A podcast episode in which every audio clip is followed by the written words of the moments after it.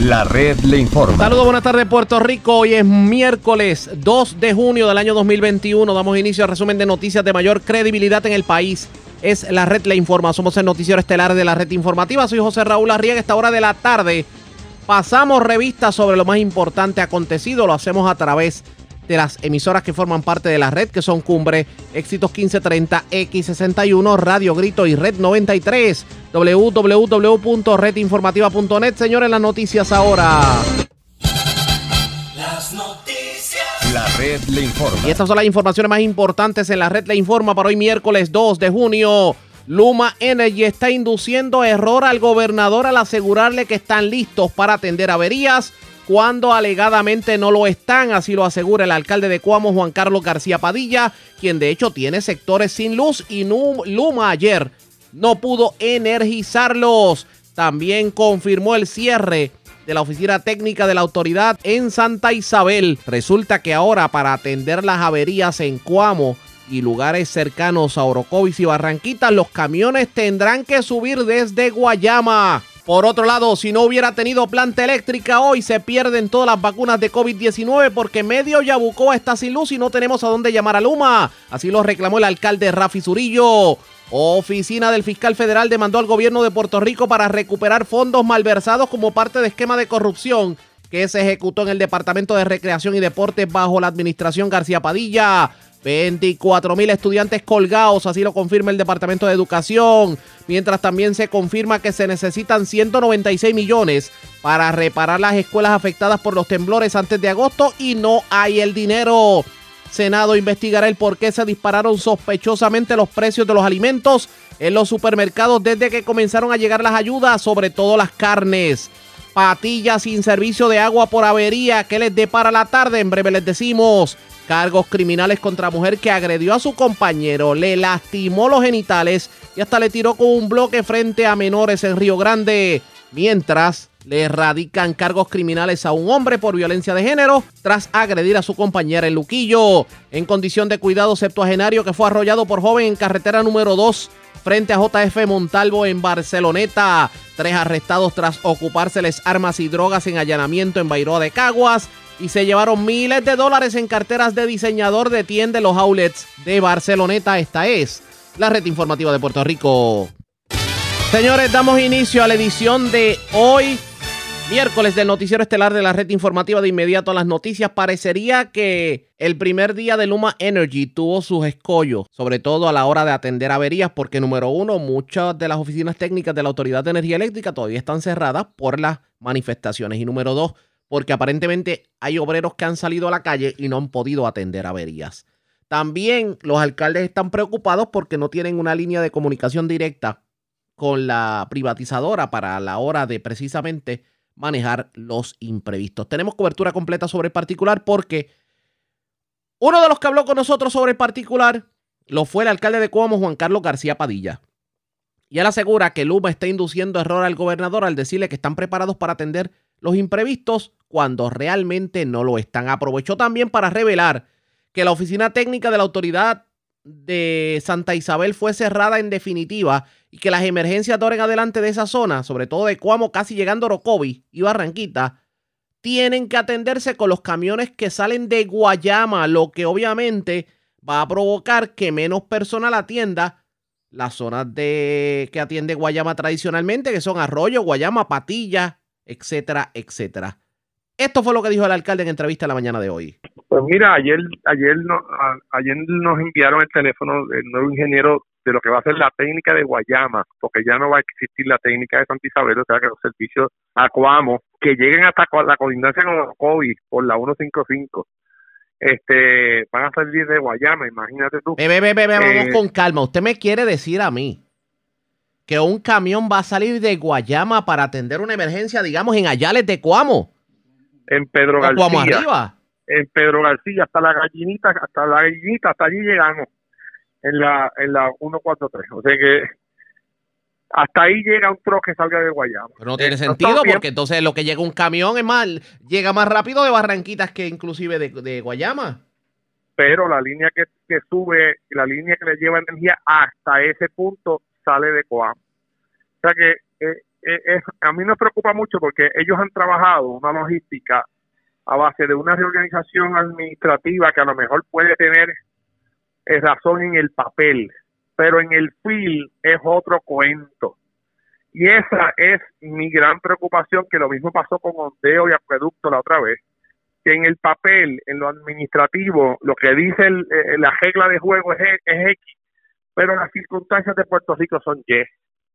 Este, ayer mismo, y me preocupa, yo, yo no tiene sentimientos encontrados con todo este proceso, porque definitivamente la autoridad necesitaba una transformación administrativa y operacional, pero, pero salir eh, de los empleados de, la experiencia, de, la memoria histórica de, estos muchachos que sabían dónde estaban las averías, dónde era que normalmente pasaban las cosas, pues ayer ya nos empezó a cobrar y a pasar facturas. Ayer no tuvimos agua, más de 24 horas, vamos tuvo agua, Acueducto tuvo que decretar, óyete esto, Acueducto para lavarle la cara a Luma, tuvo que decretar una emergencia porque los senadores de Luma no llegaban a los pozos de Santa para poderlos energizar.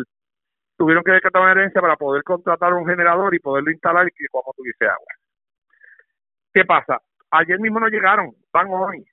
Eh, y tengo sectores de Cuamo en el barrio Llano eh, sin energía desde antes de ayer. Wow, nos lo pinta bien, pero aquí hay otra cosa. Obviamente vamos a continuar el eh, tema de energía. Eso no, eso, eso no es lo más preocupante. Lo más preocupante es que me aceptan los muchachos que están allí nuevos que no conocen el área.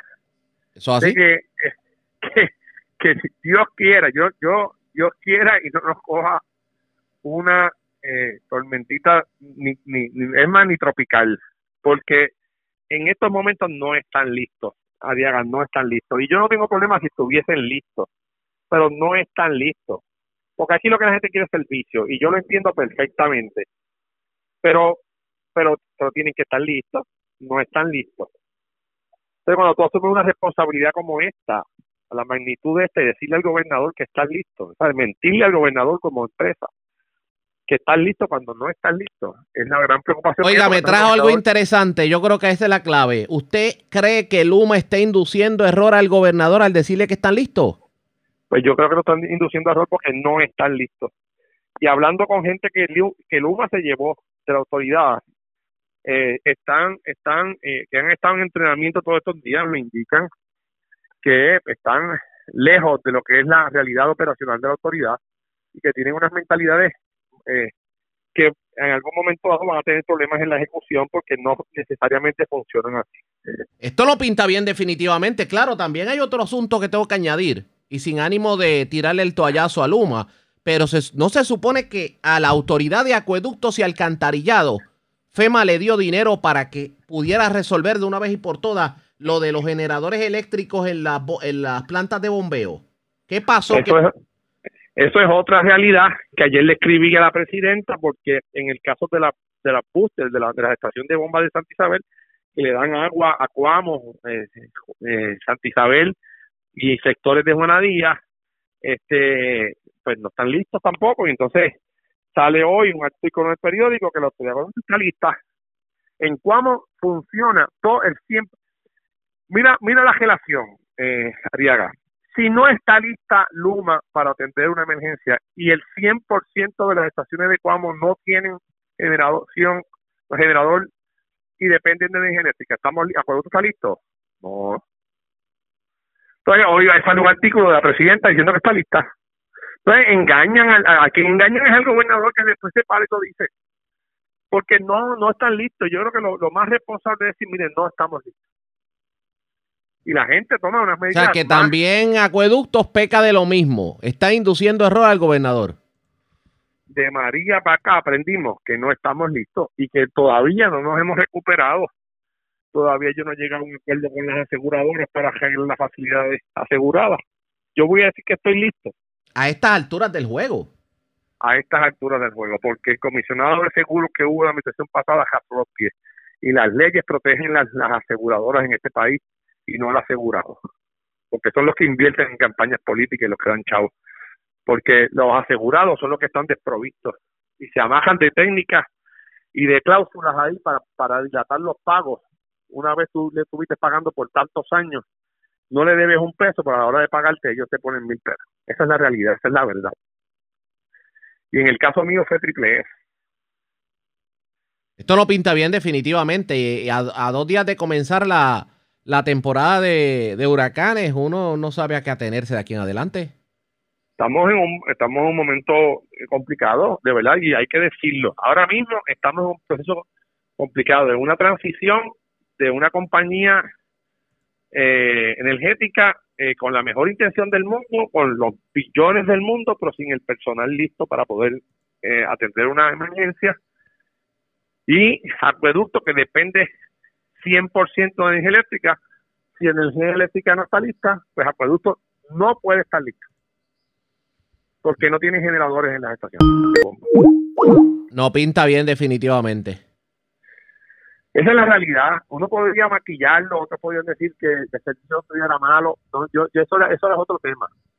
Vamos a la realidad hoy. ¿Cuál es la circunstancia hoy? ¿Cuál es la radiografía hoy? La radiografía hoy es que no, no, no estamos listos.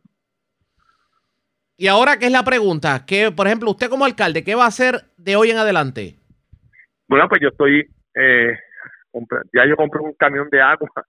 Eh, eh, quien está a quien le quien factura millones todos los días para llevarle agua a la gente de acueducto, pero yo, yo, el alcalde, compré un camión de, nuevo de agua, ya tener dos, más ya tenemos las cisternas listas para ponérselos a los camiones eh, de volteo para convertirlos en camiones cisterna porque comenzada la temporada de huracanes, viendo el panorama y las experiencias anteriores, sabemos que no estamos listos. Ah, y, y tenemos que yo, de alguna manera, mitigar el dolor de nuestra gente el municipio asumiendo la responsabilidad como siempre lo ha hecho. Estas fueron las expresiones del alcalde de Coamo, Juan Carlos García Padilla, pero hay otros alcaldes que opinan de la misma forma. Y vamos a dialogar con el alcalde de Yabucoa, Rafi Zurillo, que piensa igual y tuvo una, una similar experiencia con Luma Energy en el día de ayer. Vamos a ver qué nos tiene que decir, pero antes hacemos lo siguiente. Presentamos las condiciones del tiempo para hoy. Hoy miércoles aguaceros arrastrados por los vientos alisios continuarán moviéndose a través de sectores costeros del norte y sur en el día. En horas de la tarde, aguaceros localmente inducidos con tronadas aisladas y lluvias fuertes localizadas esperan que se desarrollen a través de sectores del centro y oeste de Puerto Rico. Inundaciones urbanas y de riachuelos se esperan con esta actividad de lluvia. A través de las aguas regionales, se pronostica que prevalezca oleaje de hasta 5 pies y vientos del este de hasta 15 nudos. Existe un riesgo moderado de corrientes marinas para las playas a lo largo de la costa norte y sureste de Puerto Rico, al igual que la mayoría de las playas en Culebra y Vieques. En la red informativa de Puerto Rico, este fue el informe del tiempo. La red le informa. Señores, regresamos a la red le informa, el noticiero estelar de la red informativa. Gracias por compartir con nosotros. Ya escucharon al alcalde de Coamo, Juan Carlos García Padilla, que entiende que Luma Energy está induciendo a error al gobernador porque le dice que están preparados y sin embargo no están preparados. Y también hizo público el hecho de que la eh, oficina técnica de Santa Isabel se cierra y que ahora las, averías de Coamo, casi llegando a Orocovis y Villalba, tienen que atenderlas desde Guayama. Y al alcalde que yo tengo en la línea telefónica, pues también le preocupa el asunto. Porque obviamente sureste cada vez se queda más desatendido, claro. La persona con quien voy a estar hablando en estos momentos, pues alertó, o sea, hizo el reclamo a Luma porque es que antes los alcaldes podían llamar a energía eléctrica y canalizar las emergencias. Ahora no se sabe ni la hora que es. Alcalde de Yabucoa, Rafi Zurillo, saludos, buenas tardes, bienvenido a la red informativa. Saludos, Ariel, un saludo para ti y para todos los radio escuchas. Y gracias por compartir con nosotros, alcalde. ¿A quién uno llama por una emergencia en Luma en el caso de los alcaldes y de los funcionarios públicos? Cuénteme. Mira, yo he levantado la voz eh, preocupado por esta situación que surge en pueblos como el nuestro, pueblos donde el alcalde pues es el mediador en todas las situaciones que surgen en los pueblos. Pues la falta de energía eléctrica en los sectores, en las comunidades, no es la excepción y nosotros pues eh, hasta el día del primero de, junio, antes del primero de junio pues teníamos pues eh, una línea de comunicación abierta con la región de Humacao para informar de avería de sectores que estaban sin el servicio. Llega el primero de junio y, y, lo curioso es que eh, comienza Luma a administrar este sistema y no hemos tenido ni siquiera la deferencia de saber a ciencia cierta quién es el que está administrando, cómo es que lo están corriendo. Y, y la verdad que esto pues nos pone, ahora mismo yo tengo eh, muchos sectores de Yabucoa que están sin el servicio de energía eléctrica y no tengo a quién llamar, no sé a quién voy a llamar para canalizar todas estas situaciones que puedan surgir. Esto es de entrada, pues eh, la verdad que nos preocupa. Y yo digo que quien maneja estos contratos y pone las fechas de comienzo de los contratos, la verdad que yo no creo que haya tenido en sus manos el manejar una crisis en una temporada de huracanes. Eh, nosotros sabemos lo que es manejar una crisis en temporada de huracanes. Yo creo que cuando se negoció este contrato, que yo no estoy de acuerdo con el contrato, pero si lo negociaron, oye, ¿por qué no le pusieron una fecha de inicio en enero o en febrero, que ya pasamos una temporada de huracanes y que esta nueva compañía tiene un tiempo para prepararse?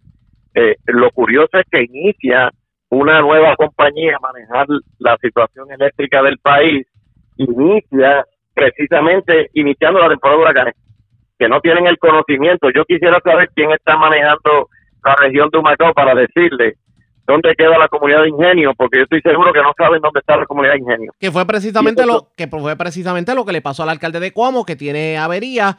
Algunos empleados de Luma trataron de arreglarlas, pero ni siquiera pudieron llegar al área de la avería porque no sabían. Es lo que estamos, es lo que estamos denunciando nosotros. Oye, y implantan este nuevo contrato precisamente en la temporada de huracanes.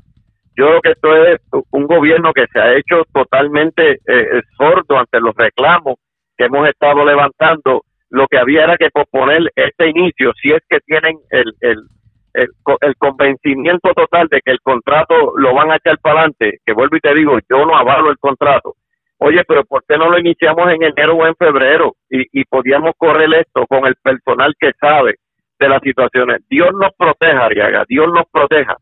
Y no tengamos una tragedia como una devastación de algún fenómeno de huracán que nos azote porque la verdad es que eh, nos vamos a ver en una situación bien crítica. Ahora mismo, yo tengo gran parte del pueblo de Yabucoa sin luz y no sé a quién llamar para poder resolver estas situaciones. Eh, eh, ahora mismo yo tengo el centro de vacunaciones, se me quedó sin luz, gracias a Dios que yo tengo una planta eléctrica y puedo correrlo, pero si yo no hubiese tenido la planta eléctrica. Se pierde la vacuna.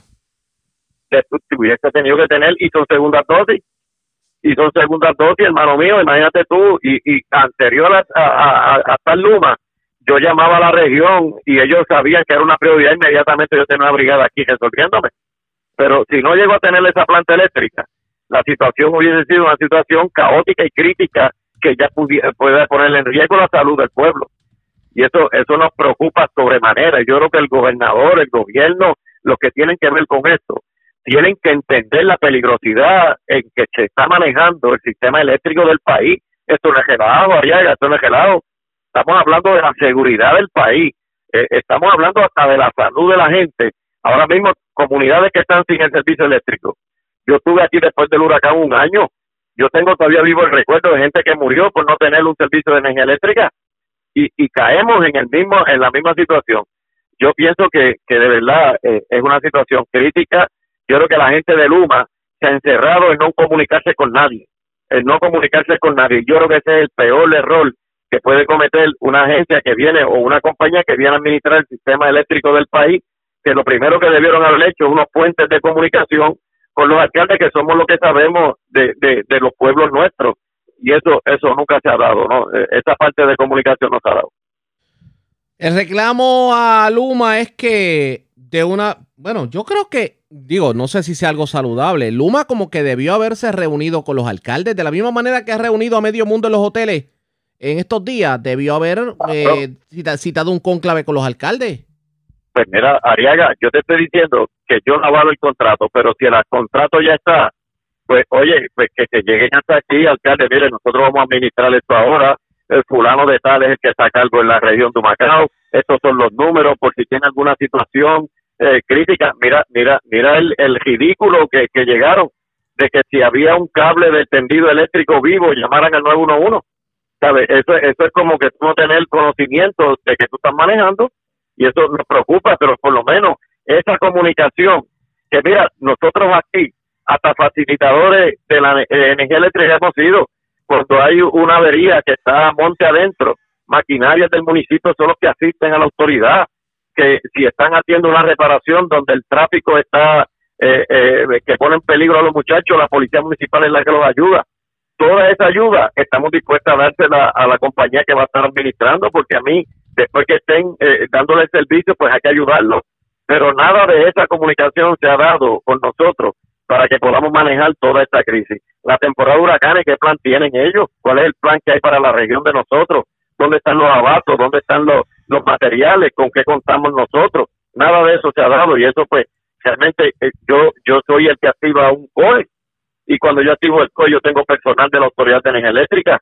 ¿Quién va a estar en el COE municipal representando a la autoridad? O sea, todas esas cosas son eh, eh, cosas que quedan que nos crean una preocupación grande a nosotros. Esto no pinta bien definitivamente. ¿Qué le dice a la gente, por cierto? Usted que ha tenido la oportunidad de estar en la calle en estos días y que tantos sectores están sin luz. Mira, eh, la realidad, Ariaga, es que la autoridad necesitaba tener algún tipo de reforma. Lo que sí es que el tiempo y el espacio que se está dando no es el mejor. Y aquí la gente está preocupada porque precisamente se da toda esta transformación en un inicio de la temporada de huracanes, que es lo que yo siempre he levantado. Oye, ¿por qué no lo hicimos en enero, que ya pasamos la temporada de huracanes? Y esa nueva compañía tiene por lo menos tres o cuatro meses para ir preparándose, ir abriendo el camino, ir eh, eh, creando esa experiencia para entonces cuando venga una temporada de huracanes pues estar mucho más preparados. Pues no, lo hacen precisamente en la misma temporada de huracanes. Yo no sé, la verdad que son cosas que uno trata de, de explicársela de una manera lógica, pero no, no me lo hace sentir. Yo no sé si Fermín, el, el, el que hizo el contrato, ha manejado en algún momento pues una, una desgracia de un huracán. Yo no, no pienso porque si ponen ese inicio es que no han manejado una crisis de un huracán. Al gobernador que usted le dice esta hora de la tarde. El gobernador que todavía estamos a tiempo de que se pueda recapacitar y que pueda, pues, de alguna manera, este contrato no sé si lo pueden eh, eh, iniciar en enero, pero ya, ya, ya lo iniciaron. Pues entonces que, que él viabilice de que haya una comunicación entre Luma y, y los alcaldes para que podamos nosotros tener un poco más de tranquilidad eh, y que nosotros estemos esperanzados que vamos a hacer un buen trabajo. Pero en las manos de él está porque es el, él es que se presenta al, al gobierno y que pueda de alguna manera pues eh, provocar que estas cosas se puedan dar, porque la verdad que yo no veo ese interés de parte de Luma. Bueno, pues alcalde, vamos a ver lo que terminó corriendo. Gracias por compartir con nosotros. Gracias. Era el alcalde de Yabucoa, Rafi Zurillo. Así está la cosa. El alcalde, el alcalde fue fuerte en esta declaración. Él dice que si no hubiera sido por su planta eléctrica, se pierden las vacunas del COVID porque no hay luz en medio Yabucoa. ¿Qué terminará ocurriendo en este sentido, señores pendientes a la red informativa? La red le informa. Cuando regresemos hablamos precisamente sobre qué va a pasar con estas averías y no solamente eso. Por ahí continúan las manifestaciones en diferentes puntos de Puerto Rico. Seguimos hablando del tema luego de la pausa. Además, señores, 24 mil estudiantes que se colgaron en este semestre escolar. Con eso y más venimos en breve. Regresamos en esta edición de hoy miércoles del Noticiero Estelar de la Red Informativa. La red le informa. Señores, regresamos a la red le informa, el noticiero estelar de la red informativa de Puerto Rico. Gracias por compartir con nosotros. Bueno, el presidente del Senado de Puerto Rico, José Luis Dalmau, demandó, o por lo menos radicó un recurso en contra de Luma Energy. Lo que está buscando es que el tribunal declare nulo el contrato porque el contrato no siguió los procesos reglamentarios, sobre todo lo que tiene que ver con el registro de propiedades. Vamos a escuchar parte de lo que fue el anuncio que hiciera ayer en la tarde el presidente del Senado y obviamente las reacciones hoy sobre este recurso legal. 164.4 de dicho registro también en ese registro, perdón, en ese recurso legal, estoy pidiendo que se emita un injunction preliminar como permanente para que Luma no pueda ejercer ninguna de las facultades otorgadas en el contrato cuestionado y para que se reviertan todas las acciones y prestaciones hechas al amparo del mismo, incluyendo el pago de los 1.200 millones de fondos públicos a Luma, ordenados por la jueza Taylor Swain y la Junta de Supervisión Fiscal. Y finalmente, también estoy presentando en ese recurso una solicitud en torno a que la Autoridad de Energía Eléctrica y la Oficina de Alianzas Público-Privada y sus respectivas juntas y directores ejecutivos para que se abstengan de iniciar cualquier acción para lograr la inscripción tardía o por medios distintos a los provistos por ley del registro inmobiliario del contrato de la Alianza Público-Privada de Luma. Principalmente, y aquí quiero entrar un poquito más, el contrato o el documento que hace el gobierno de Puerto Rico, entiéndase la Autoridad de Energía Eléctrica con Luma, es uno de alianza público-privada. Esa ley de alianza público-privada del 2009 establece la obligación de cumplir con las leyes federales y locales aplicables. Y estoy citando el contrato. La disposición del contrato de alianza se regirá por las leyes del Estado Libre Asociado. Y más importante aún, al amparo del artículo 19 de la Ley 29 del 2009, según enmendada, esa es la ley de alianza público-privada. En específico, habla de los contratos que no son de aplicación a las alianzas público-privadas, pero no hace eh, ninguna excepción en cuanto al deber de inscribir este contrato, como dice la ley, en el registro de la propiedad.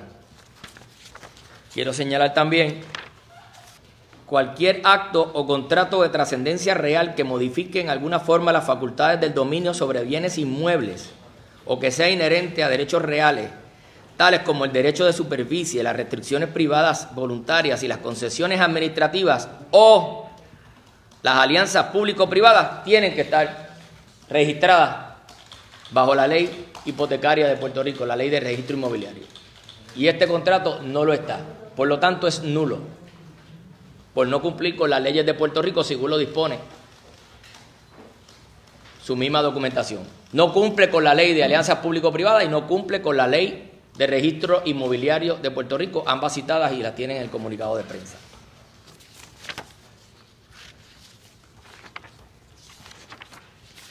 Así que yo espero que los compañeros en la legislatura aprueben la petición y la resolución concurrente y el recurso legal está siendo radicado eh, en estos momentos para que el tribunal, basada en la información que tenemos de que no ha sido el, contrato, no ha cumplido con la ley, se le declare nulo. Porque, esto, usted se hizo el ejercicio, quiero que sí, ¿no? El registro de la propiedad verificando si había algún documento. En la página electrónica del registro de la propiedad se hizo el ejercicio y no hay ningún documento donde aparezca el contrato de la alianza público-privada de Luma y la Autoridad de Energía Eléctrica.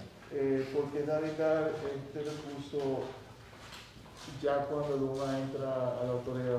Porque hemos investigado, hemos sugerido, hemos dado tiempo para que el gobierno enmiende de acuerdo a los diferentes sectores que han hecho planteamientos y en las últimas semanas escudriñamos un poco más y nos dimos cuenta que el contrato no cumple Así que no estábamos listos para radicar el documento hasta tanto no tuviéramos toda la información. ¿Desde cuándo eh, ustedes tienen conocimiento de esta situación que están denunciando hoy? Hace poco más de una semana. Cuando se trajo el planteamiento ante este servidor, eh, yo le pedí al compañero Luis Vega Ramos que hiciera una investigación legal exhaustiva de los planteamientos que nos trajeron y cuando nos dimos cuenta que es cierto, hay dos leyes que no han sido cumplidas en la otorgación de este contrato, entonces vamos a erradicar este recurso legal para que sea el tribunal el que determine si los planteamientos que estamos haciendo son los correctos y de ser los correctos que anule el contrato. La ley 120, que es la que establece el marco legal de esta, transacción, no iría. Hay dos no un requisito distinto al de la ley 2009. Esto es una alianza público-privada. ¿Correcto? Y si es una alianza público-privada, la ley de alianza público-privada dice específicamente cuáles son las excepciones que tiene que cumplir ese contrato. Y la ley hipotecaria no es una de esas excepciones. Expresiones de José Luis Dalmau, pero la reacción no se hizo esperar. El gobernador Pedro Pierluisi asegura que el caso no va a pasar de primera base, que entiende que el hecho de que no se haya registrado el contrato no es causa suficiente para anularlo. Y vamos a escuchar expresiones cortesía de Noticentro. Esto fue lo que dijo el gobernador Pedro Pierluisi. No nos adelantemos ese escenario a base de la, del asesoramiento. de una jueza o de un juez. a base del asesoramiento legal que yo he recibido, el hecho de que eso no se registró no, no surte efecto, jamás sería causa para anularlo, porque realmente cuando se registra un contrato es para proteger al que lo está registrando. En este caso estamos hablando de un contrato de operación, eh, no es un contrato en el cual Luma está adquiriendo eh, activos del gobierno, no, no ese no es el caso. Eh, los, los activos del gobierno siguen siendo del gobierno, siguen siendo de prepa. Así que veremos lo que resuelven los tribunales, pero a base de lo que me están diciendo los abogados que me asesoran, ese caso no, no pasa de primera base. Declaraciones del gobernador Pedro Pierluisi asegura que el caso no pasa de primera base. Lo cierto es que parece que están reconociendo de alguna forma el que no no se registró este contrato como dice la ley de alianzas público-privadas. ¿Qué decidirá el tribunal sobre el particular? Eso está por verse pendiente esa la red informativa. Bueno. Precisamente reaccionando a, esto que hizo el Senado y la Cámara de Representantes, hoy habló el presidente de la UTIER, Ángel Figueroa Jaramillo, y otras, otros asuntos que se aprobaron. Eh, es buscando algún tipo de legislación para que los empleados cesanteados en la Autoridad de Energía Eléctrica no tengan tanto dolor de cabeza. Escuchemos lo que dijo el presidente de la UTIER. Cumplido con el objetivo que hemos tenido. Mas, sin embargo, hemos continuado buscando alternativas y en el día de ayer se aprobó en Cámara y Senado de forma prácticamente unánime un proyecto de ley que establece lo que es patrono sucesor. ¿Qué es patrono sucesor?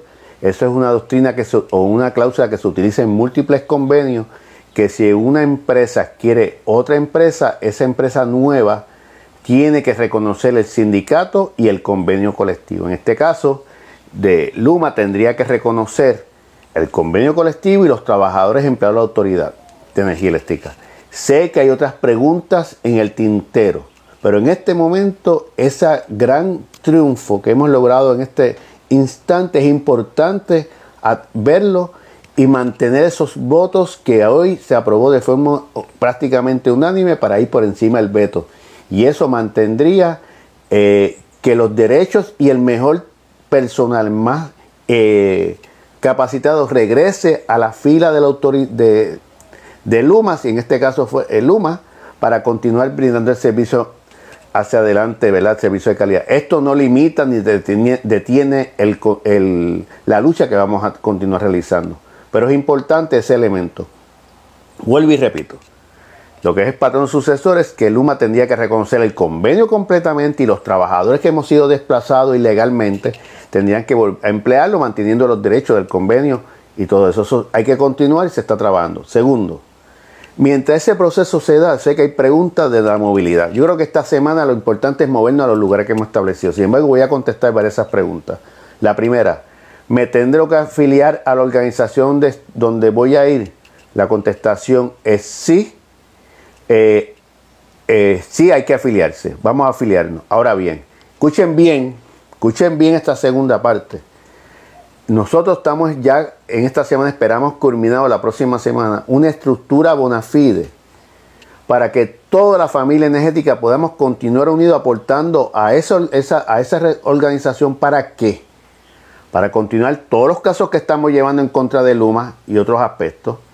Segundo, para eh, poder defenderlos de las interpretaciones maliciosas del gobierno de que no mantenemos los mismos derechos adquiridos. Esos son controversias que van a terminar en los diferentes foros y para eso tenemos que mantenernos unidos y aportando a una organización que estamos próximos a presentar para que toda la familia energética pueda pertenecer para continuar esa lucha para defender nuestros derechos, no importa dónde estemos.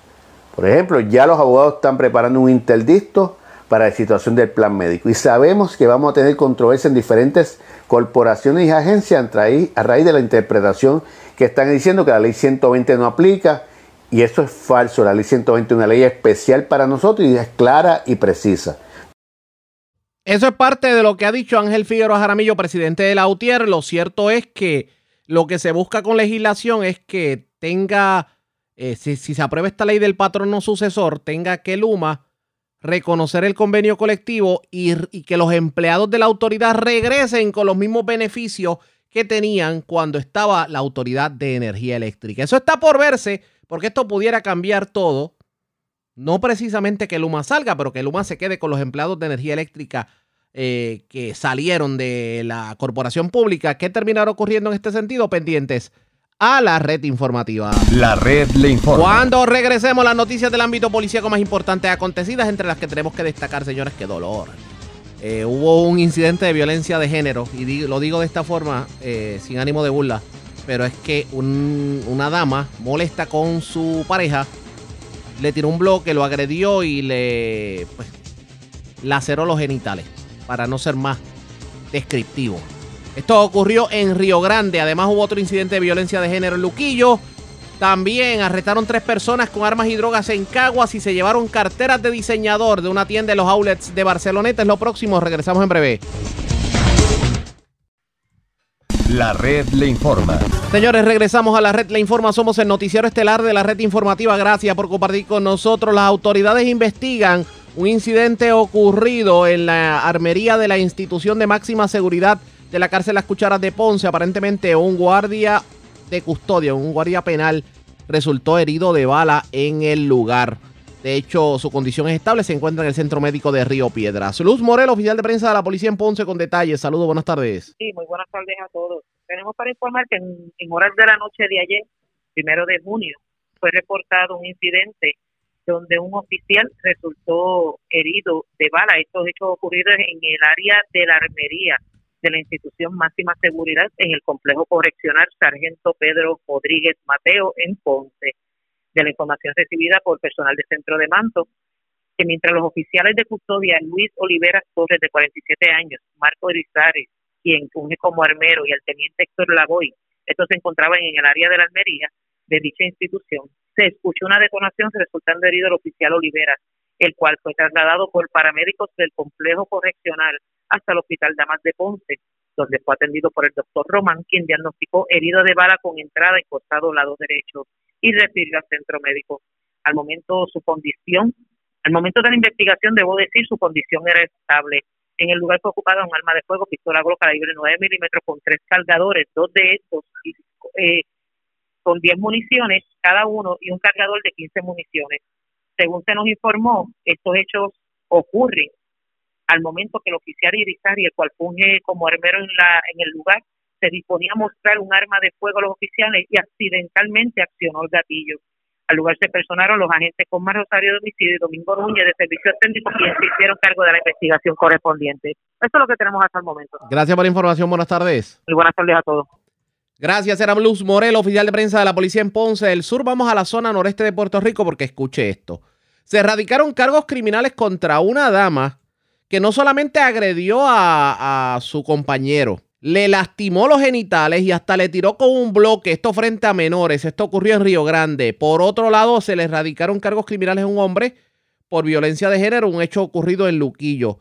Y es Daniel Fuentes, oficial de prensa de la policía en Fajardo, quien nos trae detalles en vivo. Saludos, buenas tardes.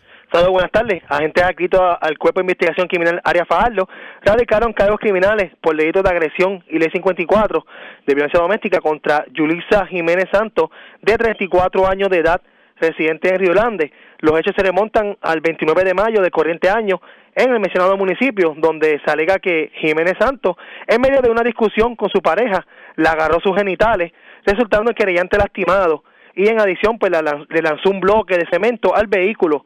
Estos hechos en presencia de tres menores de edad. Este caso pues fue llevado ante la presencia de la juez Heisa Marrero, eh, quien luego de escuchar la prueba determinó causa para arresto, fiando una fianza de 10 mil dólares, la cual prestó con una compañía fiadora privada. También tenemos que eh, agentes aquí todo el 6C Arias Fajardo radicaron cargos criminales por agresión, amenaza y ley 54 eh, de violencia doméstica contra Christopher Roderick Woodward, de 27 años de edad, residente en el estado de Massachusetts. Eh, los hechos se remontan al 28 de mayo del corriente año en Luquillo, donde el mencionado, eh, donde el imputado, en medio de una discusión con su pareja, la empujó y la amenazó de muerte. Este, este caso fue llevado ante la presencia de la juez Geisa Marrero, que luego de escuchar la prueba determinó causa para arresto, fiando una fianza de 35 mil dólares, la cual no pudo prestar, siendo ingresado en la cárcel regional de Bayamón.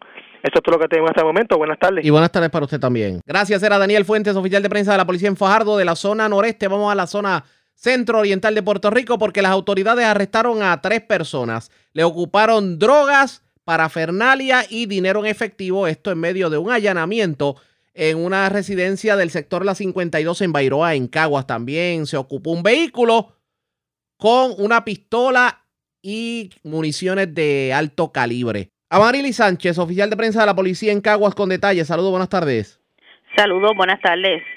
Durante el día de ayer, agentes adscritos a la División de Drogas Caguas, con colaboración de la Unidad SWAT Municipal de Bayamón y bajo la supervisión del sargento Miguel Luciano, diligenciaron dos órdenes de allanamiento expedidas por la juez Sonia Nieves del Tribunal de Caguas en el barrio Bairoa, sector La 52 en Cagua.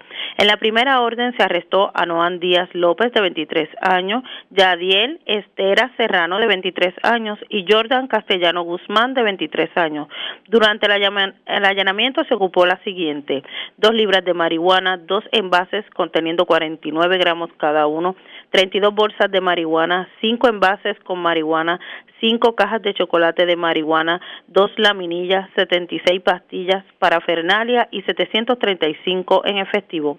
En el lugar se ocupó un vehículo marca Toyota, modelo Corolla, tablilla IDE 910, el cual fue abandonado por un individuo que logró internarse en el área boscosa. No lograron su arresto. En el interior del vehículo se ocupó una pistola Glock calibre .40, dos cargadores, 24 municiones calibre .40 y 3.422 en efectivo. Los agentes Sammy Rodríguez y Eli Samuel Cabrera, ambos adscritos a la División de Droga de Caguas, consultarán los casos con el fiscal de turno para la erradicación de cargos correspondientes. Hasta aquí la información. Gracias por la información. Buenas tardes. Buenas tardes. Gracias, era Marily Sánchez, oficial de prensa de la policía en la zona de Caguas. De la zona centro-oriental vamos al norte de Puerto Rico porque en condición de cuidado se encuentra un septuagenario que fue arrollado por un joven de 18 años. Esto ocurrió frente a JF Montalvo en Barceloneta. También en Barceloneta se llevaron varias carteras coach de los outlets. Sobre más de mil dólares en carteras coach se llevaron de, del centro comercial. También se erradicaron cargos por violencia de género contra un hombre aparentemente eh, agredió a su pareja. Wanda Vázquez, directora de la oficina de prensa de la policía en Arecibo con detalles. Saludos, buenas tardes. Sí, gracias. Muy buenas tardes. Pues eh, un accidente que ocurrió durante la mañana de hoy en la carretera número 2 a la altura del kilómetro 56.2 de Barceloneta. Esto ocurre frente al supermercado JF en Montalvo. Ahí tenemos de que este joven Carlos A. Negrón Maldonado, de 18 años, conduciendo el vehículo Toyota Corolla. El mismo pues, no se percató del platón que cruzaba la vía de rodaje del señor Luis Aníbal Centeno Cordero, de unos 70 años de edad. El señor este Centeno Cordero fue transportado hasta el hospital de área de Manatí, el cual se encontraba en condición de cuidado. De la División de Patrullas de Carretera se encuentran investigando relacionado a este accidente que ocurrió en la mañana. Por otra parte, anoche, en horas de en el centro comercial, en los Tranaules, en la tienda Coach, dos mujeres que se apropiaron de varias carteras de hombres y de mujeres. Este, las mismas fueron valoradas en unos 1.588 dólares. Al momento, pues no fueron detenidas relacionadas a estos hechos, pues la División de Delitos contra la Propiedad van a continuar la investigación. Por otra parte, la Policía Municipal de Barceloneta, el policía Luis Carrabeza Martínez, radicó cargo en unión con el fiscal Luis Vega, tres cargos por maltrato por la ley 524 de violencia doméstica contra Joshua Ortiz Figueroa, de 34 años de edad, quien es residente de Barceloneta. El mismo, pues, en el día de ayer, en horas de la madrugada, cometió los actos alegadamente, donde el juez Juan Portel encontró causa y le impuso una fianza de 75 mil dólares, la cual él no pudo eh, prestar y fue ingresado inmediatamente en la cárcel de Bayamón es la información que tenemos hasta el momento. Gracias por la información. Buenas tardes. Igual. Gracias, era Wanda Vázquez, oficial de prensa de la Policía en Arecibo del Norte. Vamos al este de Puerto Rico porque se arrestó una persona. Esta persona aparentemente unió a otros dos individuos.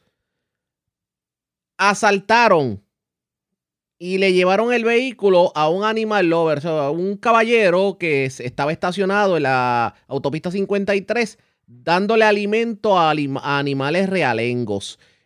Francisco Colón, oficial de prensa de la policía en Humacao con detalles. Saludos, buenas tardes.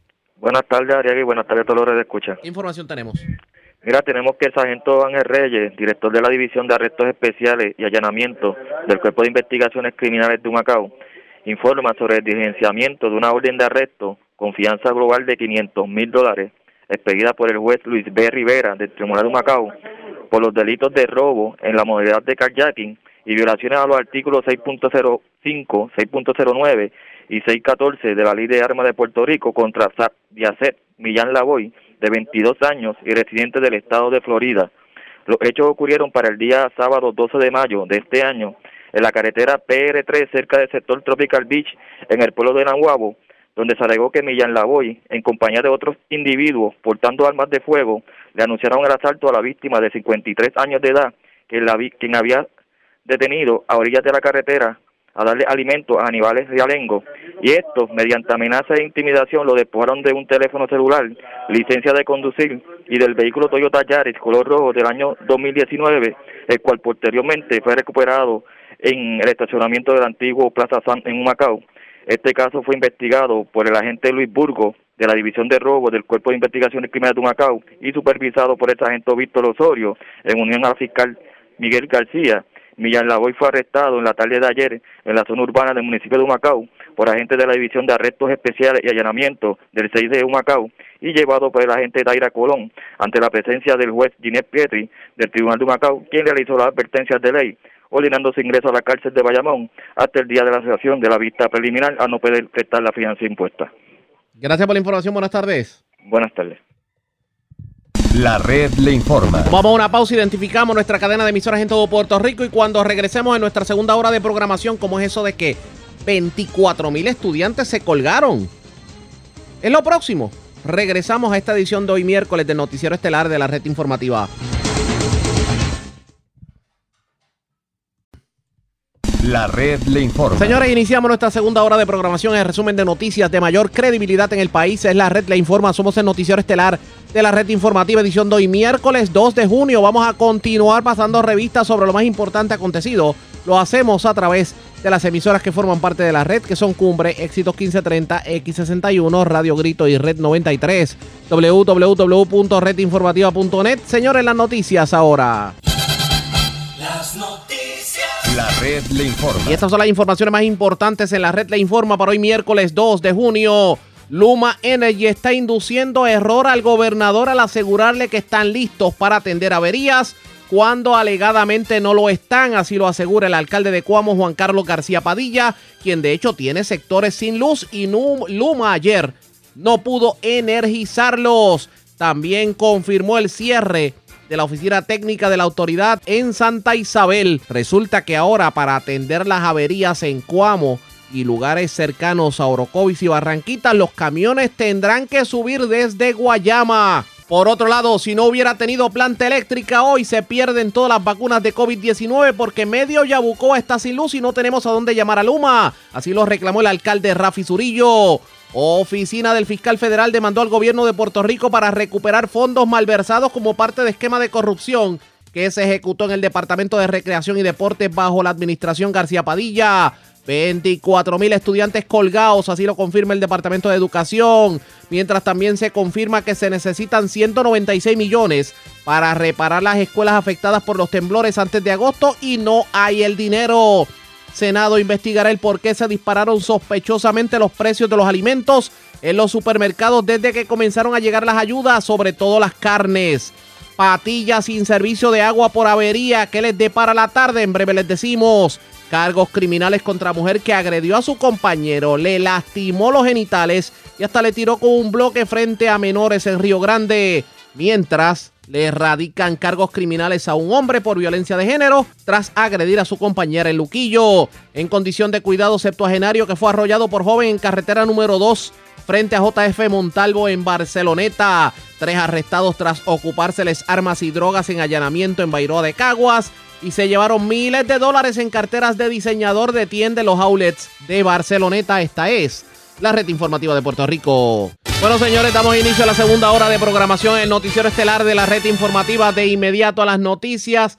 Hoy sorprendió mucho declaraciones que la mañana de hoy hiciera el secretario interino del Departamento de Educación, Eliezer Ramos Párez, quien aseguró que la cifra de estudiantes colgados que no van a pasar de grado este año alcanzó el viernes pasado los 24 mil estudiantes. O sea, el cambio es drástico porque al principio se tenían 13 mil estudiantes que no eran candidatos a repetir el grado, pero parece que aumentaron los números.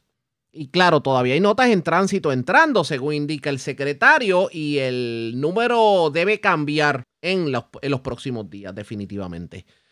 Vamos a analizar el tema definitivamente porque ¿a qué le atribuimos esta colgaera en las escuelas? ¿A la pandemia? ¿Al poco acceso de los estudiantes al Internet? ¿A, qué en específico? Vamos a analizar más profundamente este tema. Yo tengo línea telefónica al doctor Guillermo López, quien es el, el, secretario de Asuntos Académicos dentro del Departamento de Educación. Vamos a hablar sobre este tema porque a qué le atribuimos esta alza en casos de estudiantes que no pasan el grado. Saludos, doctor. Buenas tardes. Bienvenido a la red informativa. Saludos, saludos. Gracias por la oportunidad. Y gracias por...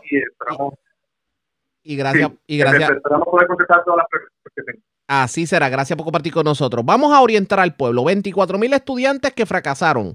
¿A qué le atribuimos este número? Bueno, la, nosotros poder atribuir una calificación a, alguna variable específica sería un error eh, teórico y, y en la práctica como, como docente, pero sí sabemos que existen diversas variables que pudieron haber incidido en este resultado.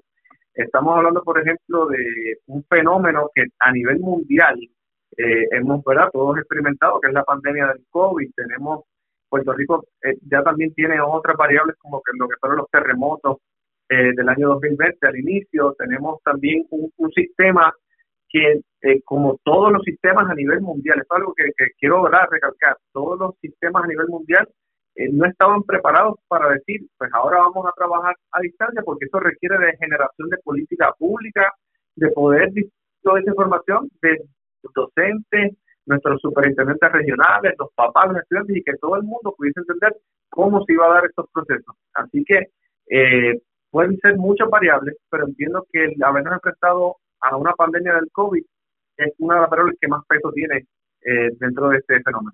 O sea que aquí no estaríamos hablando de un asunto académico como tal, estamos hablando de factores externos que pues de alguna manera pusieron una barrera al estudiante para que pudiera tener la educación, sobre todo lo que tiene que ver con la educación a distancia y aquellos que tal vez no tenían las facilidades de internet. Eso es correcto. Tenemos primero, como mencioné, tenemos que no, no tenemos un sistema incluso, ahora sí lo podemos tener, pero anteriormente a nivel mundial no se tenía sistemas eh, con una estructura ni política pública enfocada en educación a distancia y menos, no existía un documento enfocado en cómo atendemos una pandemia del COVID, ¿verdad? Ahora sí podemos, incluso, yo sé que van a salir autores hablando de cómo podemos enfrentar esto, pero eso no lo había. Ahora tenemos también problemas de conectividad en ciertas áreas de nuestro país, tenemos eh, el maestro que no necesariamente tenía el mayor dominio de las tecnológicas, tenemos padres que tenían que enfrentarse a cómo poder continuar trabajando y apoyando a los Lo que pasa, lo que sí, hay demasiadas cosas. Lo que pasa es que aquí hay un asunto que sí hay que atender y ese le toca al Departamento de Educación o por lo menos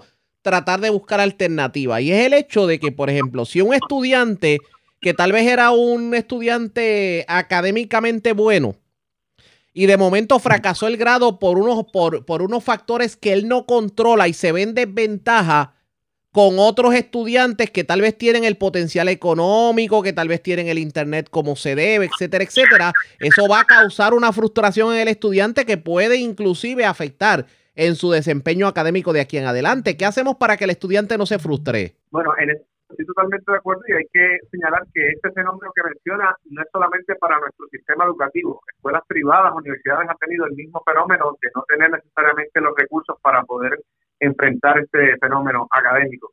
Eh, sin embargo, nosotros estamos trabajando y pronto vamos a presentar un plan de recuperación académica para que los estudiantes, ¿verdad? Y todo el país entienda.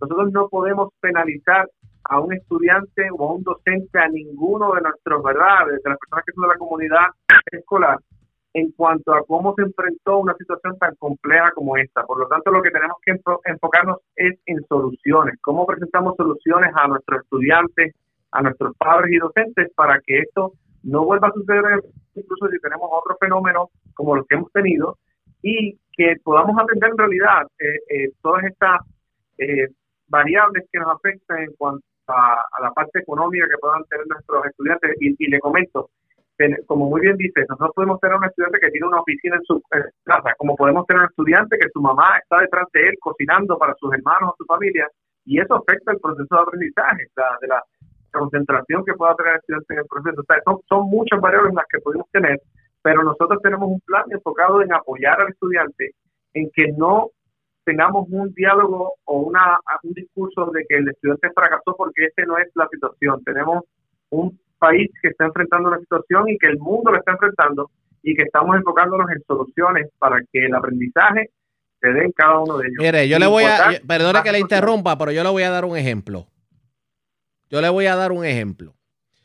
Eh, yo he escuchado estudiantes que dicen, y hay que atenderlos obviamente emocionalmente, que dicen, yo me colgué porque, porque mi familia no tiene dinero, somos unos pelados, perdón el léxico, pero lo dijo así mismo. Y obviamente los demás pasaron porque, claro, como sus papás tienen chavitos, pues tienen el mejor internet y la mejor computadora.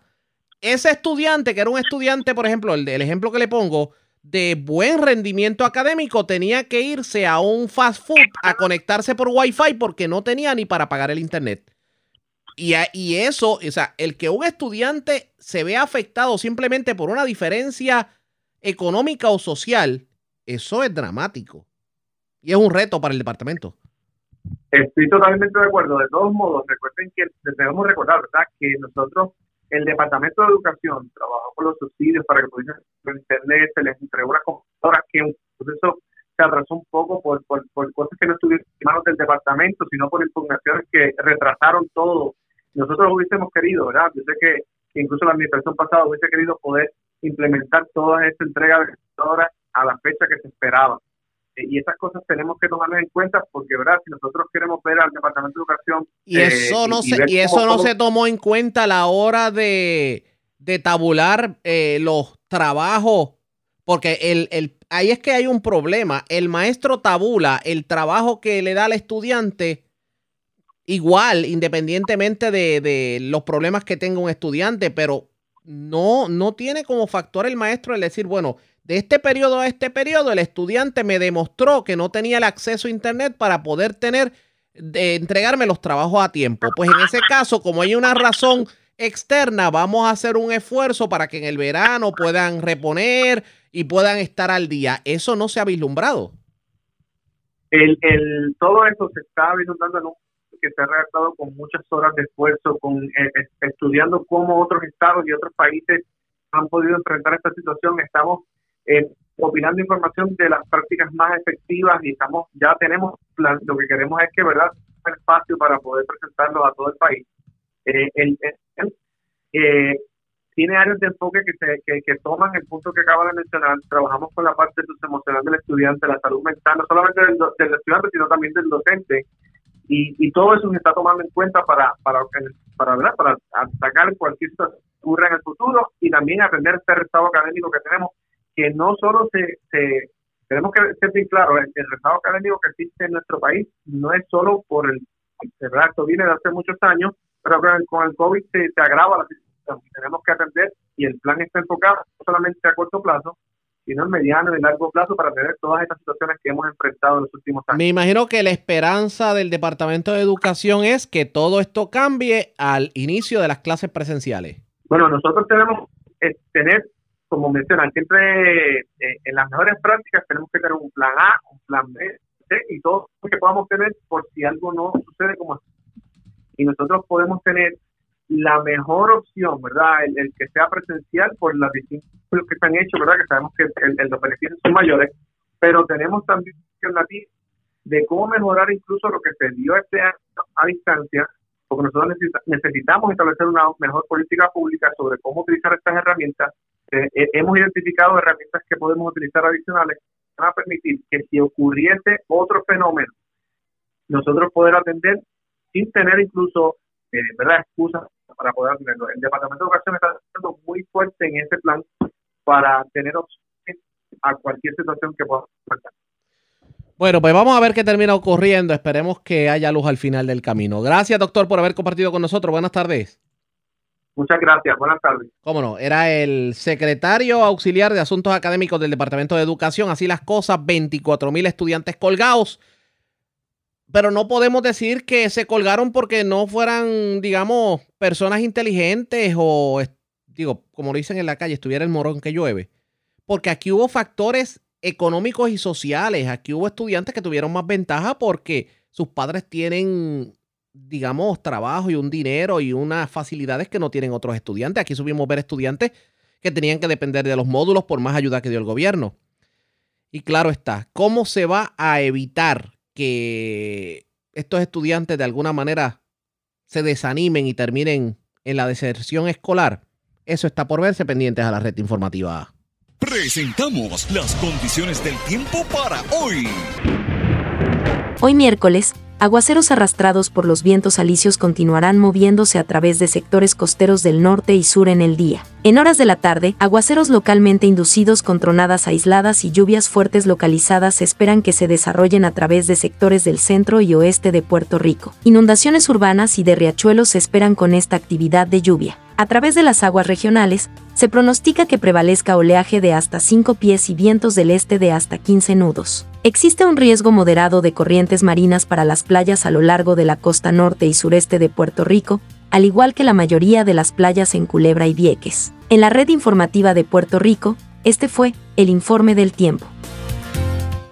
La red le informa. Señores, regresamos a la red le informa, el noticiero estelar de la red informativa. Gracias por compartir con nosotros. Ya que estamos hablando del tema de educación, el senador Ramoncito Ruiz dice que ante el posible inicio de clases presenciales en agosto próximo se necesita reparar las columnas cortas de 685 escuelas en toda la isla, lo que significa un desembolso de 195 millones de dólares que definitivamente no están en el presupuesto, porque esas escuelas con columnas cortas no pueden operar. Y sobre todo la zona sur central de Puerto Rico, que tiene muchas escuelas que están de esa forma, a pesar de que cerraron otras que sí se podían utilizar. Tengo al senador en línea telefónica para hablar del tema. Senador, buenas tardes, bienvenido a la red informativa. Buenas tardes a ti, gracias por la oportunidad de compartir con tu radio audiencia. Gracias por compartir con nosotros. Bueno, eh, aquí se dio esperanza de que se iban a arreglar las escuelas del sur, pero no hay dinero siquiera para, para las del sur. Imagínese todo Puerto Rico. ¿Cuánto es que faltan? 196 millones de dólares.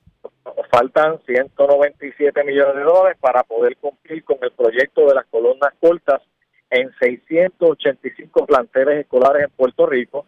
Fueron las expresiones ayer que el director ejecutivo de AFI, Eduardo Rivera Cruz, lo trajo a colación en la Comisión de Desarrollo del Sur, de la cual yo presido, donde estuvimos hablando de cuáles son los planes a seguir, dónde estamos a esta fecha y más aún, los famosos eh, salones o escuelas modulares vinieran a estar construyéndose para el mes de noviembre a diciembre, estarían entonces esos planteles eh, modulares o salones escolares donde Guánica tiene dos escuelas, donde Guayanilla tiene dos escuelas, eh, Yauco tiene eh, cinco escuelas y tiene Peñuela una escuela. Estamos hablando que esos proyectos donde el gobernador anunció en una conferencia de prensa que habían 72 millones de dólares para atender el problema de las escuelas del sur, 42 millones fueron de aquella subasta que Eligio Hernández anunció con bombo y platillo, los famosos vagones, y que al fin y al cabo, una vez subastados, se tomaban 18 meses entrarlos en Puerto Rico y que se canceló la subasta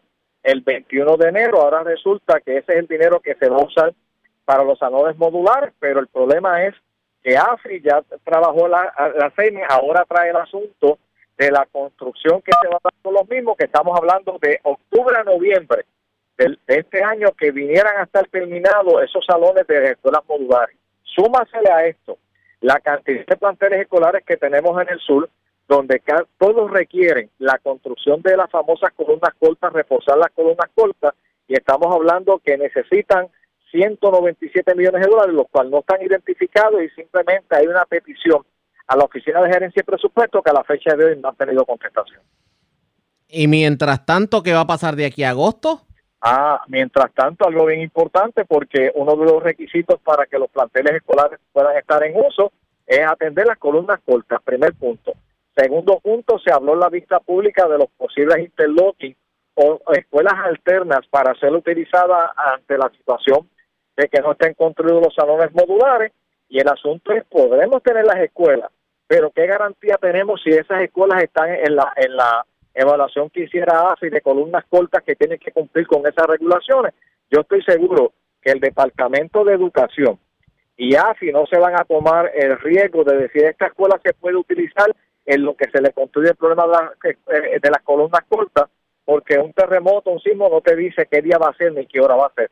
Por lo tanto, en un huracán tú tienes una predicción, en un terremoto no la hay y los padres no van a dejar moverse a sus hijos y de igual manera el personal docente y no docente del Departamento de Educación va a decir hasta que tú no asegures el plantel escolar, según AFI estableció, yo no voy a utilizar ese salón de clase. Así que tenemos un problema serio porque no era simplemente una fecha de cumplir con los códigos del COVID que estableció el Departamento de Salud, el monitoreo según las tablas, sino el asunto que se le suma esto, que es la atención inmediata a la seguridad de las escuelas a través del proyecto de atender las famosas columnas cortas. Bueno, vamos a ver qué termina ocurriendo. Gracias, senador, por compartir con nosotros. Buenas tardes. Gracias a ti, buen provecho. Como siempre, el senador Ramoncito Ruiz.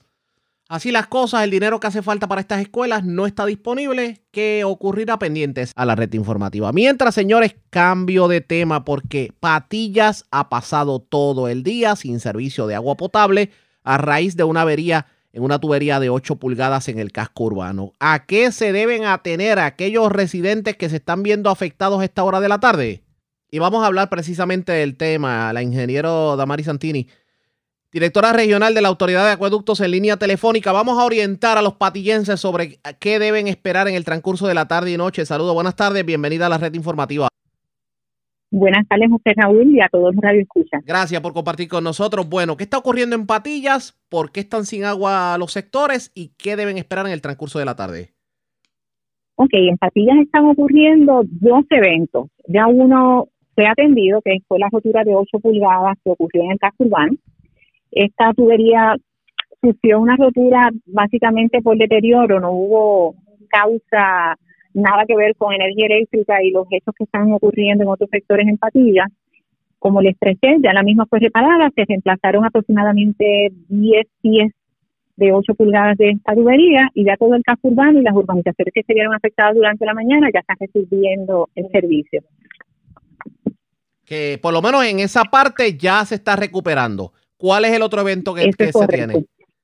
Me habló de... El otro evento que tenemos, sí, que tenemos en, en el sector marín, que estamos sin energía eléctrica desde ayer, ya proactivamente la AAA tiene separado tres generadores para atender la situación de extenderse la misma. Ya la alcaldesa, la honorable alcaldesa tiene conocimiento, pero Luma está trabajando en el lugar para hacer, para atender la situación de la avería que está allí ocurriendo. Está afectando cuatro estaciones de bombeos y los sectores afectados son en Patillas, Segosue, Marín Alto y bajo los ríos y en Maunabo, Pantaúti y Matulla. Aproximadamente hay un número de 620 clientes afectados. En este caso, voy al caso de Marín. No es la primera vez que Marín se quedan sin servicio de agua potable porque falla la electricidad. Y reconocemos que hay una serie de plantas de, de, bueno, en este caso no plantas, serían estaciones de bombeo que trabajan con la energía eléctrica y tal vez no tienen generadores. Tomando en cuenta que es recurrente esto que ocurre en la zona, las fluctuaciones de voltaje, los problemas con la energía eléctrica, se está evaluando el que estas facilidades puedan tener un generador permanente para precisamente evitar estos problemas. Este, en la región prácticamente tenemos cerca de 800 instalaciones eh, y es imposible para la autoridad de acueducto de alcantarillado tener generadores en todas las instalaciones, José Raúl. Pero sí, como te mencioné al comienzo de la entrevista, tenemos identificado los generadores de nosotros observar que Luma pues se dilata en atender la situación de, estas estaciones que se están viendo afectadas por el servicio de energía eléctrica. Uno puede entender el que obviamente ustedes no pueden tener eh, plantas digo, eh, generadores de energía en todas las Generadores. generadores en todas las bombas, uno lo puede entender, pero hay lugares en donde en donde la situación es no es lo mismo un apagón cada tres meses que puede haber o cada cuatro meses a una zona que las fluctuaciones de voltaje son dos y tres veces en semana. Que obviamente aquí hay una situación que no la va a resolver energía eléctrica y que va a incidir directamente con el servicio. Eh, a esta zona me imagino que entonces Acueductos le dará prioridad y Marín en Patillas es una de esas zonas que tiene, que no es que se fue un- hubo un apagón y pasaron cuatro meses y hubo otro. Estamos hablando de que la luz se ve en Marín dos veces en semana. Ok, en ese caso, José Raúl, yo estaría dispuesta, y ya que hay una transición de energía eléctrica con la compañía Luma, a reunirnos para determinar cuáles son los factores que por la cual provocan estas fluctuaciones tan frecuentes en esa área. Eh, el sector marino es un área pues que no es muy accesible, ¿verdad? Exacto. Que también nosotros necesitamos tener seguros estos generadores.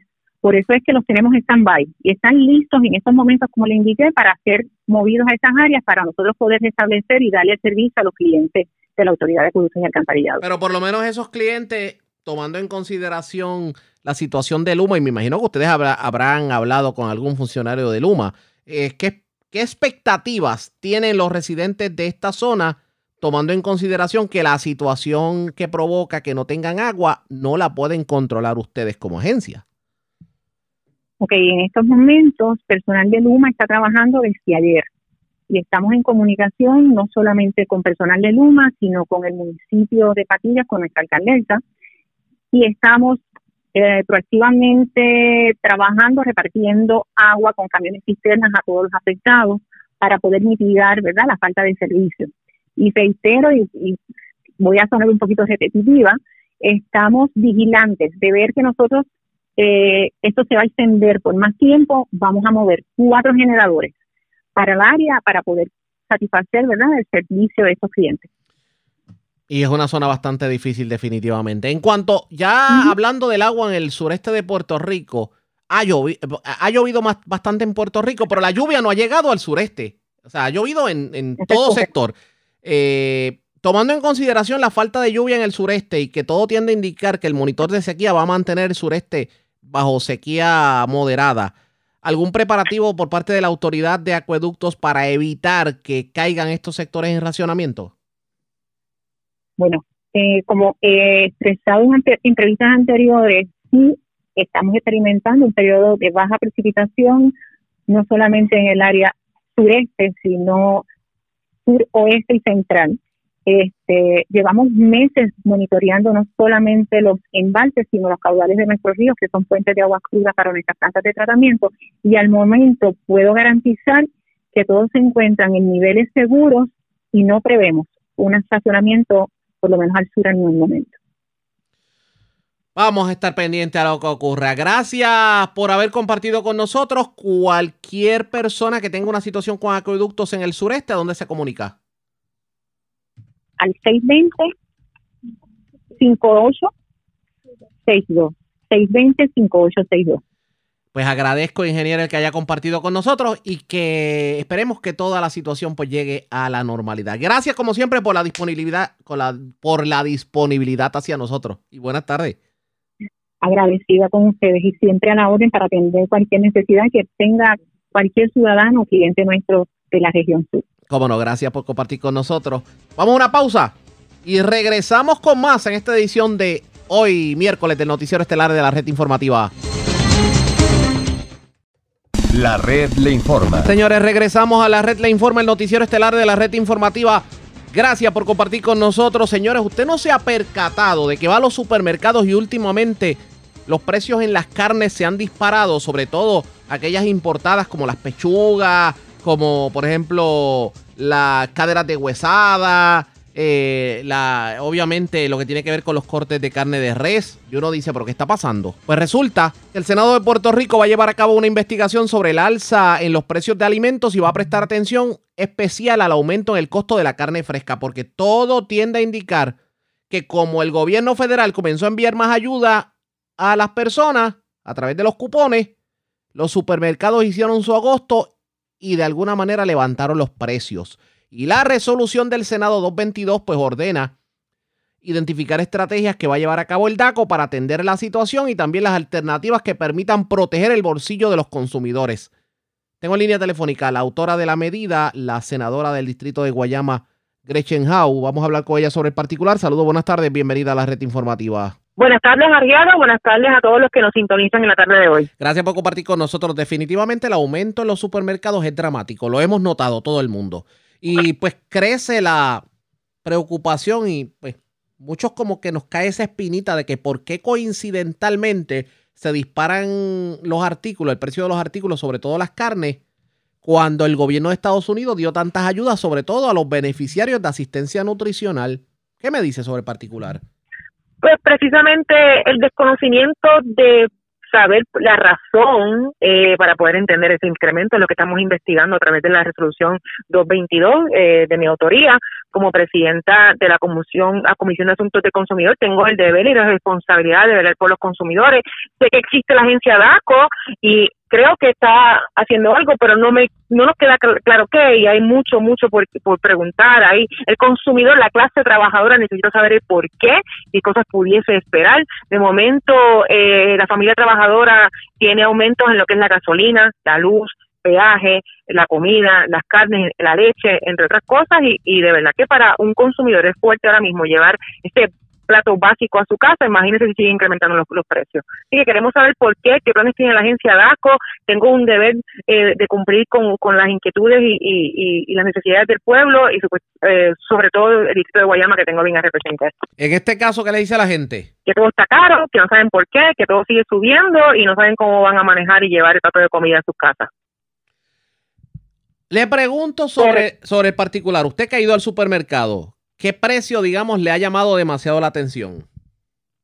Bueno, es que todo está alto, Arriaga, todo desde la gasolina. Dígame si antes eh, eh, un, 20 eh, o 30 dólares por lo menos subió un poco más de, la mitad del tanque de la gasolina y ahora no llega ni apenas ni, ni un poquito más arriba de un cuarto. Dígame cuánto 20 dólares que puede comprar, que puede comprar una bolsa de pollo y, y, y, esa extranjera. Así que eh, esa es la inquietud. Ya el dinero no da para suplir la canasta básica de alimentos de la familia puertorriqueña. Ya vemos también que la leche tiene un inminente eh, aumento en el precio. Eh, salió el secretario de DACO en estos días eh, también hablando de ese tema. Así que no no quiero ser yo ser irresponsable con el trabajo, ser irresponsable con por lo menos eh, buscar la información que el constituyente necesita saber y ver qué cosas podemos hacer eh, como Asamblea Legislativa, eh, qué cosas podemos trabajar en conjunto con las agencias que tienen que ver, porque cuando tú hablas de la carne, pues qué podemos hacer con los agricultores o con el Departamento de Agricultura, qué cosas podemos hacer a través del Departamento de Desarrollo Económico, qué cosas DACO puede regular, que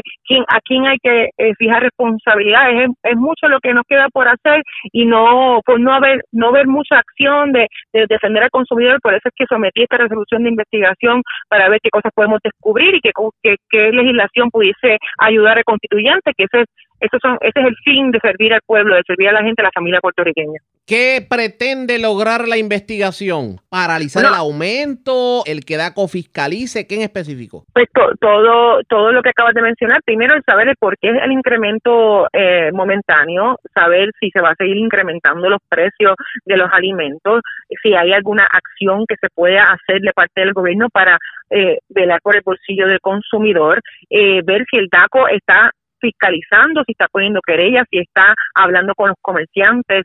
Eh, tener información, eh, Arriaga, lo más importante nosotros tener esa información para nosotros poder trabajar en conjunto. Hay que empezar por algo, pues ya la Asamblea Legislativa me faculta a través de esa resolución de investigación poder hacer las pistas públicas, poder hacer los requerimientos de información eh, poder hacer eh, reuniones ejecutivas para poder yo tener una mejor posición de cómo yo ayudo al consumidor puertorriqueño. Aparte de eso, aparte de lo que es el alimento, aparte de lo que es eh, las carnes, ¿hay otros artículos que usted sepa que están aumentando de precio y que sea meritorio investigar?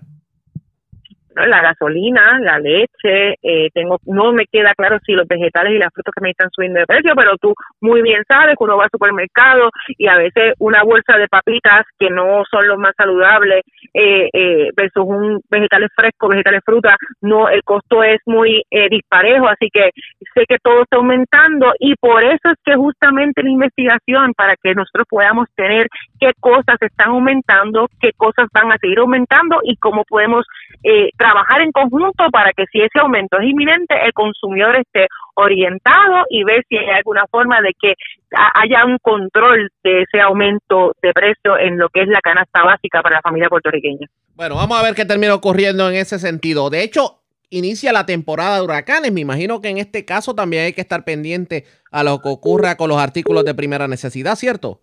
Es eso está atado con esta investigación porque sabemos que ahora eh, comienza los consumidores a adquirir agua, adquirir alimentos enlatados, adquirir eh, comida no perecedera. Eh, por eso es que es importante tener ese conocimiento si va a haber un, aumento en precios para que el consumidor esté en mejor posición de poderse preparar para sus necesidades inmediatas, pero las que vienen con la temporada de huracanes que todos conocemos, que no no podemos bajar la guardia. Tenemos que siempre estar preparados para cualquier evento atmosférico que pueda darse en esta temporada de huracanes. Senadora, gracias por haber compartido con nosotros. Buenas tardes. Muchas gracias, Ariana. Buenas tardes. Siempre a tu orden. Como siempre, ya ustedes escucharon la senadora Gretchen Howe.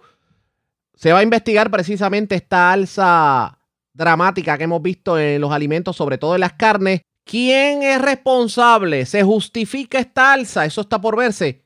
Pendientes a la red informativa. Cambiamos de tema porque en una movida legal que no se había visto recientemente en la isla, la oficina del fiscal de los Estados Unidos para el Distrito de Puerto Rico demandó al gobierno de Puerto Rico, así como usted lo oye, esto para recuperar fondos malversados como parte de un esquema de corrupción que se ejecutó en el Departamento de Recreación y Deportes durante la administración García Padilla. La utilización de recursos civiles para complementar o sustituir procesamiento criminal de actos públicos ilegales o corrupción había sido una promesa del nuevo fiscal Stephen Muldrow, quien durante su incumbencia en la Fiscalía Federal de Tampa había usado el método para recuperar cientos de millones en fondos federales. Esta demanda que se radicó ayer martes llega después de que la Fiscalía procesara criminalmente a siete personas, quienes llegaron a acuerdos y se declararon culpables antes de que la evidencia fuera sometida a un jurado. De hecho, el exsecretario del Departamento de Recreación y Deportes, Ramón Horta, también se declaró culpable y fue sentenciado en enero pasado a 18 meses, seis de ellos en la cárcel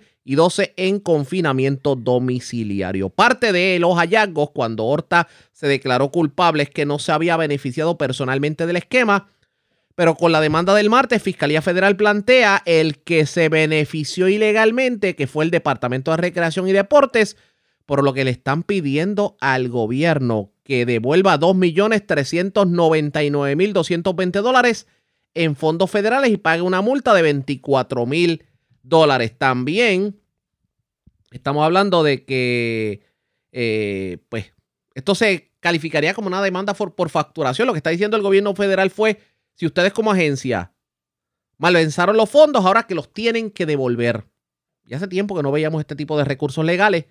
Vamos a ver qué termina haciendo el gobierno, sobre todo tomando en consideración que el gobierno está en quiebra y lo primero que va a decir el gobierno es, estamos en quiebra, vete a donde la hora Taylor, Swain y pídeselo. Va, va, a estar la mar de interesante. Vamos a tener dos entes en el Tribunal Federal, como quien dice, peleando, porque por un lado la Fiscalía Federal exige un dinero y por el otro el propio Tribunal Federal, bajo la ley promesa, le va a decir, bueno, el gobierno está en quiebra, ¿Qué va a ocurrir en este sentido? Ustedes pendientes a la red informativa. Bueno. La red le informa. A la pausa regresamos a la parte final del noticiero estelar de la red informativa. La red le informa. Señores, regresamos esta vez a la parte final del noticiero estelar de la red informativa. ¿Cómo está Estados Unidos? ¿Cómo está el mundo a esta hora de la tarde? Vamos con DN, nos tienen un resumen completo sobre lo más importante acontecido en el ámbito nacional e internacional. En Texas, los legisladores demócratas se retiraron de una sesión de la Cámara de Representantes del Estado el domingo por la noche en una medida drástica para evitar que el órgano legislativo, controlado por los republicanos, aprobara un amplio proyecto de ley para reescribir las leyes electorales de Texas. Quienes critican el proyecto de ley afirman que la medida impondría restricciones generalizadas a la participación electoral en especial a los votantes negros y latinos, ya que eliminaría la posibilidad de votar desde los vehículos, centros de votación habilitados las 24 horas y urnas para la entrega de papeletas de voto por correo. El proyecto de ley republicano también facilitaría la revocación de los resultados electorales, incluso cuando no haya pruebas de fraude electoral. Justo antes de que terminara la sesión legislativa del Estado, el presidente de la Cámara de Representantes de Texas, Dave Phelan, anunció que el proyecto de ley no podría aprobarse debido a que no había suficientes legisladores presentes en la sala para alcanzar el quórum. El gobierno de Perú ha admitido que el número total de muertes por COVID-19 del país es casi el triple de la cifra que había informado anteriormente. La nueva cifra oficial de 180.000 muertes hace que Perú sea el país con la tasa de mortalidad por COVID-19 per cápita más alta de todo el mundo. Malasia ha iniciado un confinamiento de dos semanas a nivel nacional, al tiempo que siguen aumentando los casos de coronavirus en países del sudeste asiático que habían conseguido frenar la propagación del virus. Vietnam ha comenzado a realizar pruebas de diagnóstico de COVID-19 a nivel generalizado y limitará las reuniones en los espacios públicos después de un incremento vertiginoso de los casos que los funcionarios de salud le atribuyen a una nueva variante muy contagiosa del coronavirus. La provincia china de Guangdong impuso medidas de confinamiento después de que se dispararan los contagios en la región. En Ginebra, funcionarios de la Organización Mundial de la Salud pidieron el lunes que se elabore un nuevo tratado internacional sobre preparación y respuesta frente a las pandemias. El director de emergencias de la Organización Mundial de la Salud, Mike Ryan, dijo que los patógenos tienen la ventaja en la lucha contra las enfermedades emergentes. Nos enferman, nos matan y alteran todos los aspectos de nuestra vida. Se aprovechan de nuestra interrelación. Exponen nuestra falta de coordinación, nuestra falta de solidaridad, nuestras desigualdades sociales. En resumen, los patógenos están ganando la batalla en este momento. Y ese no debería ser el status quo ni algo que aceptemos. En Brasil, decenas de miles de manifestantes marcharon en más de 200 ciudades y pueblos el sábado para exigir la destitución del presidente de extrema derecha Jair Bolsonaro. Brasil continúa registrando un promedio de más de 60.000 nuevos contagios diarios por coronavirus, con una cifra oficial de muertes de más de 460.000 desde el inicio de la pandemia. Las protestas se produjeron al tiempo que el Senado de Brasil continúa una investigación de alto perfil sobre el manejo catastrófico de la pandemia por parte de Bolsonaro y la lenta distribución de las vacunas implementada por su gobierno. En las protestas de la ciudad de Río de Janeiro participó Mónica Benicio, prometida de Mariel Franco, la activista negra en favor de los derechos de las personas LGBTQ, que fue asesinada en 2018 por sicarios que tienen vínculos estrechos con la familia Bolsonaro.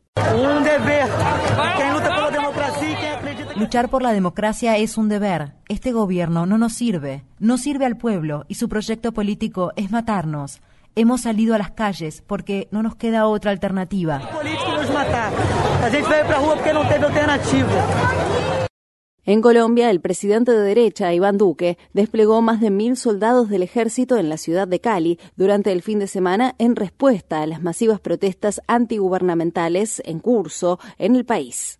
Según se informa, Duque ordenó el despliegue de 7.000 soldados en Cali y otras regiones del país en los próximos días.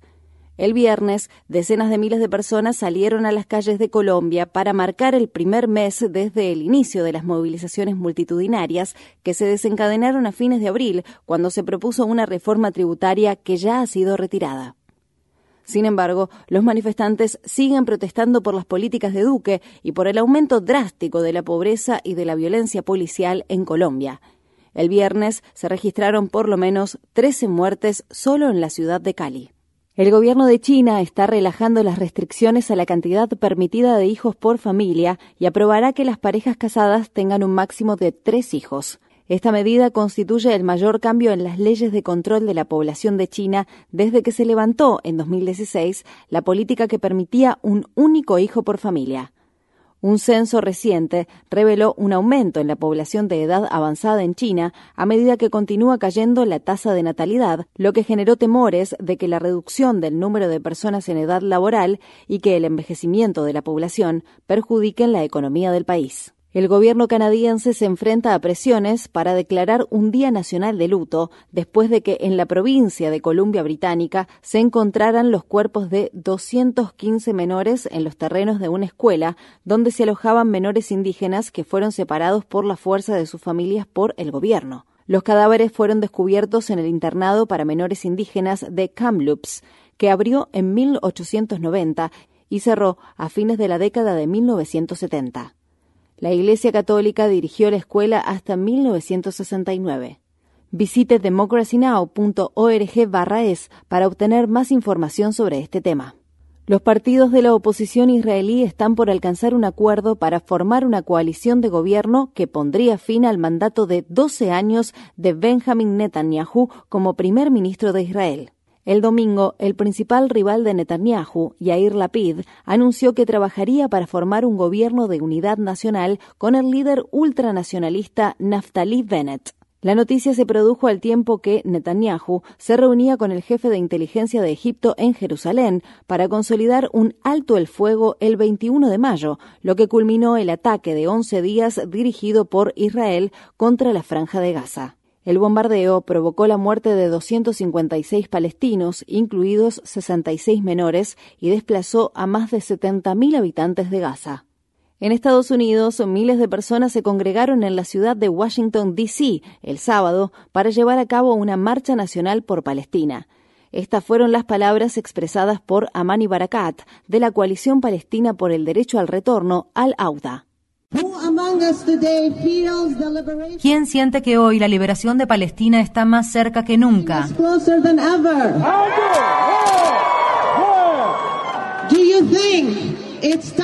¿No creen que ya llegó el momento de desmantelar el colonialismo israelí, la limpieza étnica, el apartheid, la ocupación militar y el bloqueo impuesto a Gaza?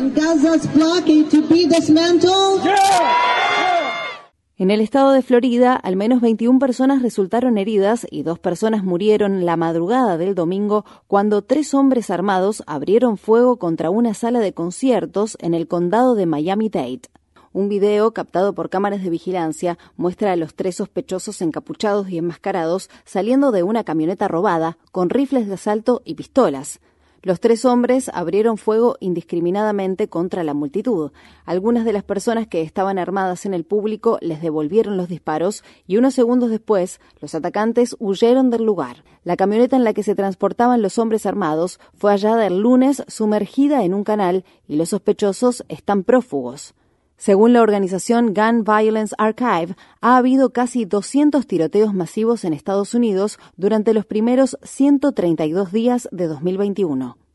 Los demócratas de la Cámara de Representantes de Estados Unidos tienen planeado convocar un comité selecto para investigar la insurrección del 6 de enero, luego de que los republicanos del Senado consiguieran bloquear un proyecto de ley que habría creado una comisión bipartidista para investigar el ataque al Capitolio.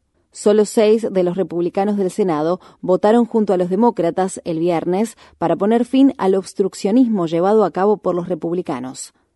Esta situación provocó que algunos senadores demócratas reafirmaran sus llamados a eliminar la regla de obstruccionismo legislativo. No obstante, otros demócratas, incluidos Joe Manchin y Kristen Sinema, siguen oponiéndose a esta iniciativa, a la vez que el líder de la mayoría demócrata del Senado, Chuck Schumer, no ha expresado su apoyo por la eliminación del obstruccionismo. En Estados Unidos, el ex asesor de seguridad nacional del expresidente Trump, Michael Flynn, pidió el domingo un golpe de Estado militar para derrocar al gobierno de Estados Unidos de forma similar al golpe de febrero en Birmania, que provocó la muerte de cientos de personas. Flynn es un ex general del ejército que fue indultado por Trump después de mentirle al FBI. Flynn habló en una conferencia celebrada el fin de semana en la ciudad de Dallas, organizada por integrantes del movimiento QAnon, un grupo de derecha que difunde teorías conspirativas y otros partidarios de Trump. Flynn respondió a una pregunta de un miembro del público que se identificó como un infante de la Marina estadounidense. Me gustaría saber qué es lo que impide que pase aquí lo que ocurrió en Myanmar.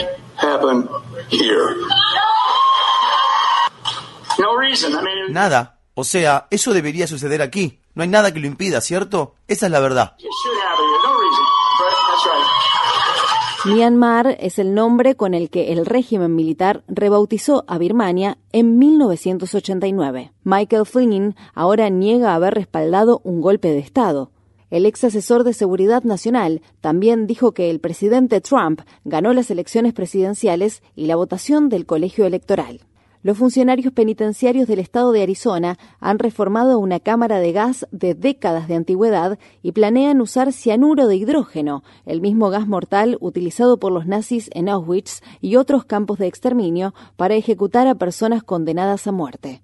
La red le informa. Bueno, señores, enganchamos los guantes. Regresamos mañana jueves a las 3 de la tarde, cuando nuevamente a través de Cumbre, de Éxitos 1530, de X61, de Radio Grito y de Red 93, que son las emisoras que forman parte de la red informativa de Puerto Rico, le vamos a llevar a ustedes resumen de noticias de mayor credibilidad en el país. Hasta entonces, que la pasen bien.